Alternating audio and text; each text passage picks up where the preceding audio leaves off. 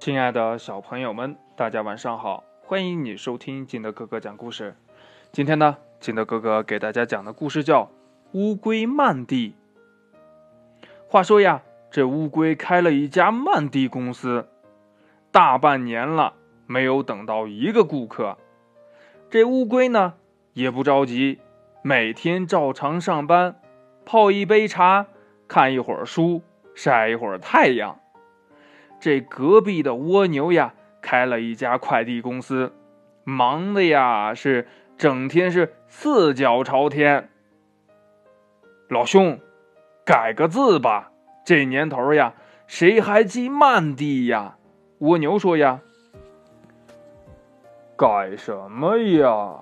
乌龟问呢。你你就把这慢字改成快字，生意就会找上门的。这蜗牛呀。很有经验，不行呐，那不是欺骗顾客吗？这乌龟呀，它不改，还是照常的泡泡茶、看看书、晒晒太阳，顺便呢等等顾客。哎，还真的有顾客找上门来，是谁呢？啊，原来是豆豆鼠。我要给乡下的奶奶寄一块豆腐，可以吗？当然可以呀。这乌龟说呀。半年后，豆豆鼠的奶奶收到了一块臭豆腐。嗯，哎，哎呀，是那个味儿，很正宗，还是孙女儿最疼我。呵呵呵。这豆豆鼠的奶奶呀。一边吃着臭豆腐，一边喃喃地说：“我要给乡下的兔子寄点萝卜种子，可以吗？”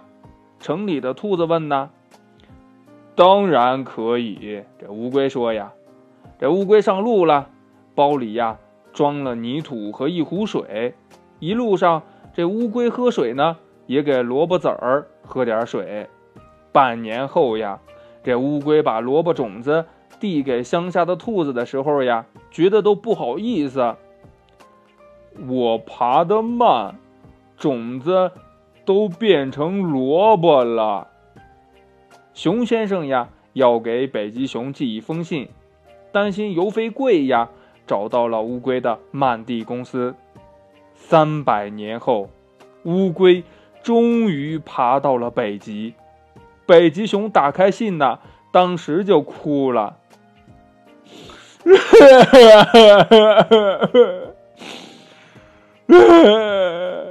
你知道吗？这是我爷爷的爷爷的爷爷的爷爷的，往上数十六代爷爷的好朋友熊先生写来的亲笔信呐，太珍贵了，我要收藏起来。这鸭太太呀，还下了一个蛋，她和丈夫。没有空照顾呀，就托着乌龟呀，把这蛋寄给鸭奶奶。乌龟上路了，没过多久呀，蛋破了，钻出来一只毛茸茸的小鸭子。这小鸭子长大了，又下了很多的蛋，蛋里呀又钻出了很多的小鸭子。鸭奶奶看到乌龟赶着一群鸭子来呀，抹着眼泪哭了。孩子们。来看我了，我真幸福呀！故事讲完了，亲爱的小朋友们，因为乌龟的慢呀，让豆豆鼠的奶奶、乡下的兔子、北极熊和鸭奶奶收获了想不到的惊喜和感动。读这个故事呀，想到了一首诗歌：牵一只蜗牛去散步。还想到了印第安人的一句谚语。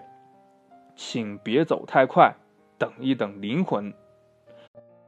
那作为我们父母呢，要更多的和孩子在一起，不要错过孩子成长的每一个瞬间。